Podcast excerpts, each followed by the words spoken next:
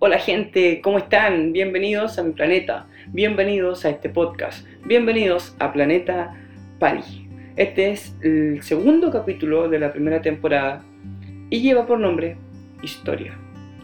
La expresión historia, y comenzamos de lleno, la expresión historia, o la palabra historia, perdón, es de la misma raíz de esta frase, ojo.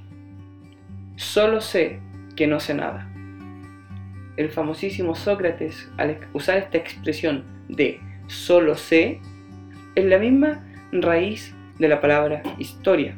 En otras palabras, historia es solo lo que sabemos. Y como seres humanos, como limitados que somos, lo único que podemos saber o que podemos tener conocimiento es del pasado. Ni del presente ni del futuro, no, no, no, del pasado. Entonces, historia es lo que se sabe del pasado.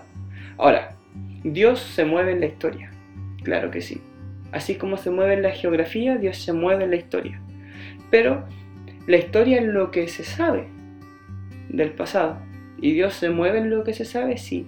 Pero también Dios se mueve en la inhistoria, que es tu pasado que no sabes. Es lo que tú no tienes conocimiento y que no recuerdas. Ahora, si tú buscas en un diccionario o si buscas en, Google, en Internet o donde sea, buscas la palabra inhistoria, no existe, la inventé yo. Hace como 15 minutos. Así que no la busques y solo créeme que Dios también se mueve en la inhistoria de tu vida. Ahora, si hay algo en tu vida que te tiene encadenado y tú lo sabes, y si tú lo conoces, entonces escúchame esto. Dios puede cambiarlo. Y si hay algo en ti que tú desconoces, que tú no sabes, pero que pudo haber afectado en tu conducta, todas esas cosas que tú no, no tienes idea que ocurrieron, pero que de alguna manera u otra han estado afectando tu vida, créeme, Dios también puede encargarse de eso. Si tú se lo entregas en oración, si tú en una conversación con Dios, en el que tú te acercas de verdad a Dios y le quieres entregar esos depósitos que tú no conoces, Dios puede hacer grandes cosas. Ahora, esto no es para salvarte, no es que si tú no le dices a Dios tu inhistoria, no eres salvo, no. Pero ¿sabes qué?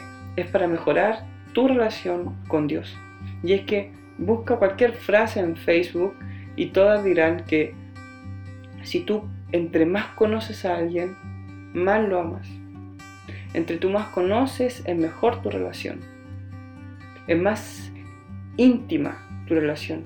Y de hecho, en la vida del cristiano, cuando tú conoces más a Dios, es cuando tú más le amas. Cuando tú amas a Dios de una manera superficial, el amor también es superficial. Entonces, no crea salvación, pero sí crea relación, entregarle a Dios tu historia y tu inhistoria. Ahora, ¿sabes qué pasa con la historia? Y el problema de la historia es que la historia va dejando huellas. De hecho, cuando tú revisas, ya sea un libro histórico como el de Sócrates, te vas a dar cuenta que han ido dejando pergaminos en el camino. Cuando tú ves la misma escritura, te vas a dar cuenta de que han ido dejando huellas en el camino. Y podemos ver que cada vez que hay historia, también hay huellas en el camino para nosotros. Te pongo un ejemplo, la escritura. La escritura que nosotros tenemos y manejamos, la hemos aprendido de otras culturas, la hemos visto como en cavernas han estado puestas en, y hoy día también están en muros, que son muros sociales, en redes sociales, y podemos ver que la escritura, a pesar de que ha ido avanzando la historia, también podemos ver cómo ha dejado huellas en nosotros. Nos comunicamos a través de la escritura también. Y la libertad, que antiguamente cuando veías Corazón Valiente podías ver cómo luchaban por la libertad. Y hoy día la libertad no es tan así, sino que se basa más que nada en, en tener lo que tú quieras sin ninguna restricción, sin ninguna normalización de tus actos. Pero aún así, la palabra sigue avanzando a través del tiempo y ha ido dejando huellas, liberando pueblos, así como también ha ido dejando huellas en el día de hoy y vamos a saber más adelante qué va a pasar con nuestra sociedad gracias a esta nueva libertad que podemos ver. La esclavitud quizás hoy no eh, existe tan, tan, tan como era tiempo antiguo, pero podemos ver que ido dejando huellas. Como cual, I have a dream, la frase eh, o el discurso más aclamado del mundo, para la gente negra, podemos ver que ya no está tan latente, pero sí podemos ver que hay discriminación. También podemos ver que hay menosprecio al, al vagabundo, al mendigo, al más necesitado, al que tiene menos recursos, al que es de otra nacionalidad, al que es de otro color. Y podemos ver que aunque no existe en la esclavitud como tal, sí podemos ver que están sus huellas en la historia, para desgracia de nosotros. Y sabes que aunque la historia avanza, siempre es lo mismo. La historia avanza, pero pareciera que, que no avanza tanto. Y pareciera que termina siempre igual. De hecho, en Eclesiastés 1, 9 y 10, eh, el sabio, el más sabio, el que pidió sabiduría para escribir esto, dijo lo siguiente. Dice así, en Nueva Biblia Viva, la versión. La historia es simple repetición, no hay nada realmente nuevo. Todo ha sido dicho o hecho antes.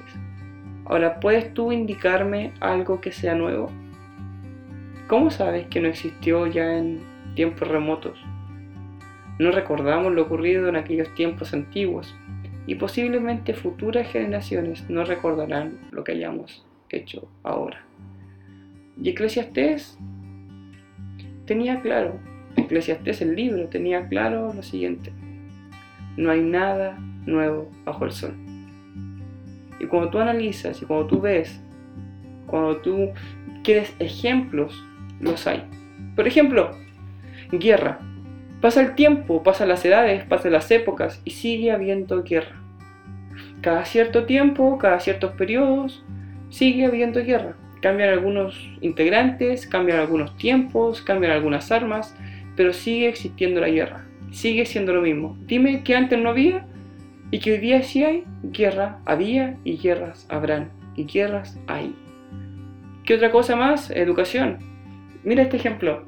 Hemos estado en mm, preescolar, hemos estado también en básica, en media, y dime, y dime si esto es mentira sigue en básica, en media, sigues teniendo lenguaje, sigues teniendo matemática, sigues teniendo historia, sigues teniendo ciencia y sigues teniendo los mismos ramos. Lenguaje, mate, historia. Entonces la educación sigue avanzando con la historia, pero se siguen repitiendo los mismos ramos. ¿Y sabes qué pasa cuando la historia se repite? Tiene un nombre cuando la historia se repite se llama ciclo. Te pongo un ejemplo de ciclo. El agua. El agua es un ciclo. Está el océano tranquilo y calmo. Viene el sol, hace que se evapore el agua. Eh, nubes quedan cargadas de agua y luego caen como lluvia y vuelven al océano. Y este ciclo se repite y se repite y se repite es la historia del agua. Es la historia del agua. La vida, naces, creces, mueres. Naces, creces, mueres. Naces, creces, mueres. Dime a alguien que haya roto esa cadena. Dime a alguien que haya roto ese ciclo. Y fíjate en esto. Cuando la historia se repite se llaman ciclos.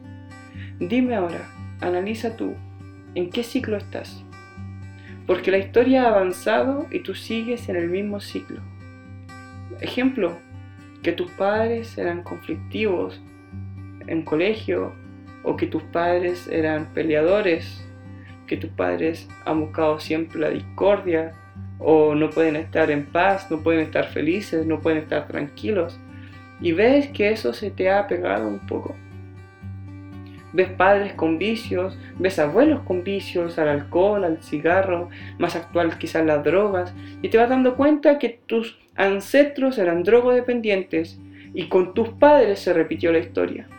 Con tus padres hubo un ciclo, que se volvieron drogodependientes, que son adictos a algo, y puedes verlo quizás hoy en ti, que sigues siendo drogodependiente, que sigues siendo atado a vicios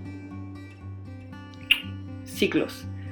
O que un hombre golpea a su pareja, luego tienen un hijo y ese hijo golpea a su pareja, y luego tienen hijos y ese hijo golpea a su pareja, luego tienen hijos y esos hijos golpean a sus padres o qué sé yo. Y te vas dando cuenta que los ciclos se repiten porque la historia, así como empezó, terminó igual. Y eso se llaman ciclos. Ciclos, ciclos, en donde hay padres solteros o madres solteras y que luego sus padres, que luego sus hijos han sido igual y que luego sus hijos han sido igual, porque sus padres han conservado el mismo ciclo, el mismo ciclo, la misma repetición de la historia. Entonces el, el autor de Eclesiastes dice, dime entonces qué es lo nuevo, dime en qué varió todo. Porque tú me dices, no, estoy en el 2019 y yo estuve en el 1000 antes de Cristo, pero la historia sigue siendo la misma veo las mismas cosas, veo, sigo viendo gente en vicio, sigo viendo gente con problemas, sigo viendo que todo está igual. Dime qué es lo nuevo. Si estás teniendo los mismos problemas que tuvieron tus abuelos, que tuvieron tus padres y que estás teniendo tú en tu misma historia, no hay nada nuevo. Tú estás en un ciclo. Y de hecho, Israel vivía en ciclos. Solamente en el libro de jueces hay siete versículos que dicen esto. Mira, en jueces 2.11, en jueces 3.7, en 3.12, en el 4.1, en el 6.1, en el 10.6, en el 13.1, dice lo siguiente. Israel volvió a hacer lo malo ante los ojos de Jehová. En otras palabras, Israel volvió a repetir la historia. En otras palabras, Israel vivía en un ciclo.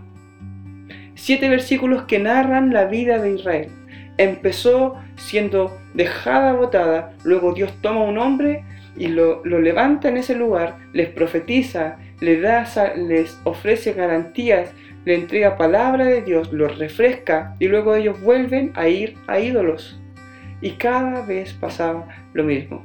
Y tú puedes decirme, no, pero Pablo, esta historia tiene un final feliz, porque las historias de los cristianos terminan siempre en final feliz. Y cuando vas al último capítulo del último libro de jueces, te vas dando cuenta de esto. Mira, que en los últimos días no había rey, y cada uno hacía lo que bien le parecía. Y cuando tú ves cómo inició Israel antes de la época de los jueces, es idéntico sin rey, sin nadie que les gobierne, y hacen cada uno lo que bien les parece. Su inicio fue igual que su término, o sea, vivían en un ciclo. Hay una canción en inglés llamada Psycho de Jonathan McReynolds. Y dice así en una de las estrofas, dice, si Satanás aprende la lección, yo aprenderé también a no ir en ciclos. Fíjate en el detalle que hasta Satanás, y no es por hacer, no es por defenderlo, no es por hacer apología, no es por tirarle flores, pero aún Satanás aprende de sus errores. Y nosotros no. Debemos aprender a romper los ciclos. Y en verdad me gustaría darte un mensaje de aliento diciéndote, hey, esto se controla solamente con convicción, solamente tienes que decidir dejar de hacerlo y solamente necesitas fuerza de voluntad. Me encantaría decirte que se basa en convicciones, pero es que no, las convicciones y tu fuerza de voluntad son solo un parche para el problema real, porque eso solamente está reparando algo que está viejo. Tu respuesta a todo se trata en hacer algo nuevo, porque en Eclesiastes decían, en Eclesiastes decían, todo sigue igual, no hay nada nuevo, entonces como no hay nada nuevo, como todo sigue igual, el final es el mismo. Si todo sigue igual, el final es el mismo. Escúchame, si tu vida sigue siendo igual, vas a tener el mismo final. Si tú sigues peleando igual que tus viejos pelearon, vas a tener el mismo final que ellos. Si tú sigues tratando mal a tu, a tu entorno, vas a terminar igual como terminaron tus padres, como han terminado tus abuelos. Porque si todo sigue normal, el final va a ser el mismo. Si no hay nada nuevo, el final es el mismo. Si tu historia es igual, si tu historia es igual al principio, tu final será el mismo. Debemos aprender a romper entonces estos ciclos. y no con convicciones ni con fuerza de voluntad, sino que haciendo algo nuevo. Hacer cosas cambia las cosas. Y el sabio dijo, no hay nada nuevo bajo el sol. Y este hombre había visto tanto, tantas cosas que seguían igual, pero hay algo que este hombre no vio. Y es que él nació, no sabría decir con exactitud, pero aproximadamente 1500, 2000 años antes de Cristo.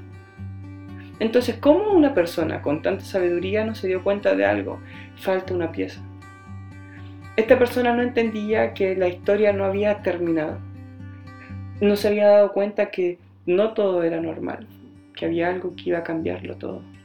Entonces dice, no hay nada nuevo bajo el sol, pero no había visto a Jesús bajo el sol. No había visto a Jesús andar por donde anduvo, no había visto a Jesús hacer milagros, no había visto a Jesús estando en una cruz clavado para salvación, no había visto a Jesús morir, ni tampoco lo vi ascender. ¿Y sabes qué? Creía en los ciclos porque no podía ver a Jesús. Creía en los ciclos porque no había visto a Jesús rompiendo ciclos. Creía en los ciclos porque todo seguía normal y era porque no había visto a Jesús haciendo cosas anormales. Este es mi consejo. Busca a Jesús. Busca a ese que es el único que puede romper ciclos. Busca a ese que es el único que puede hacer la historia nueva. Porque no se trata de hacer cosas, no se trata de arreglar, se trata de hacer las cosas nuevas. Y en eso se encarga Jesús y no hay otro. Entonces mi consejo es busca a Cristo y pídele a Él y solo a Él libertad para salir de cada ciclo de tu vida. Y si aún eres generoso en oración y si aún sigues siendo generoso en tu vida, entonces también pídele por tu familia, por esos ciclos que han estado viviendo. Y si tuviera que decirte un desafío es este. Piensa, piensa en cuáles han sido los siglos que te han dejado tus abuelos, piensa cuáles han sido los siglos que han dejado tus padres y piensa cuáles son los siglos que has estado viviendo tú. Un ejemplo es que enero, febrero y marzo muy motivado, quieres hacer todo y quieres conquistar el mundo y me parece muy bien, pero ya luego septiembre no quedan fuerzas, en octubre ya no hay fuerza, en noviembre hay depresión y en diciembre estás a punto de matarte. Pero ya luego viene enero y sigues motivado. Y viene febrero, marzo, abril y sigue la misma historia. Y la historia se repite porque vives en un ciclo. Entonces mi desafío, piensa en los ciclos que has estado viviendo y por favor hazlo para beneficio tuyo. Piensa en los ciclos que has estado viviendo y entrégaselo a Jesús y dile que quieres algo nuevo. Comienza a vivir una historia marcada por Jesús en el centro de tu vida y que dejen de pasar cosas normales, empiecen a pasar cosas anormales en tu vida.